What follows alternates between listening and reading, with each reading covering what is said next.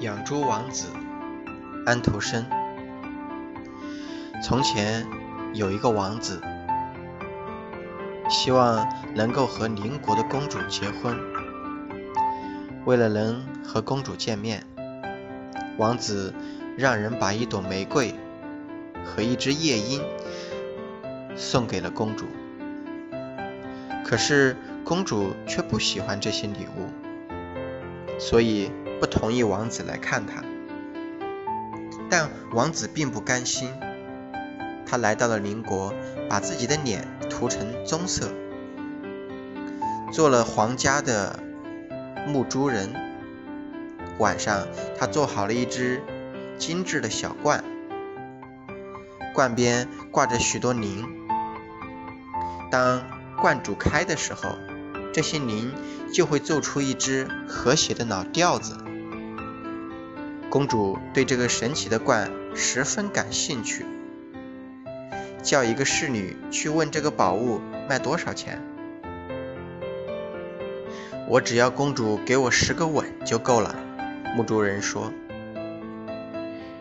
这真是一件令人讨厌的事情，公主对身边的侍女说。不过，如果你们站在我的周围，别让人看见就行。侍女们撑开裙子，站在公主的周围。于是猪倌得到了公主的十个吻，公主也得到了那口罐。没多久，王子又做出了一个玩具，他能奏出从古至今各种的舞曲。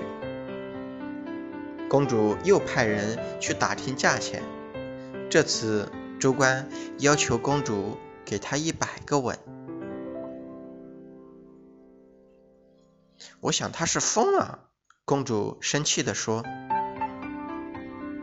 不过过了一会儿，他还是答应了牧猪人的要求。没想到皇帝正好经过，当他看到公主和猪倌接吻时，非常生气。就把公主和牧猪人一起赶出了他的王国。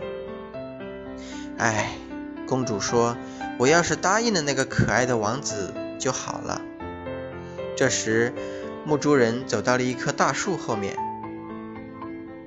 擦掉了眼上的涂料，穿上了自己当王子时的衣服，走了出来，说：“一个诚实的王子，你不愿意要芬芳的玫瑰。”和歌声优美的夜莺，你也不喜欢，但是为了一个玩具，你却愿意和一个牧猪人接吻。现在你总算得到报应了。王子离开公主，回到了他的王国。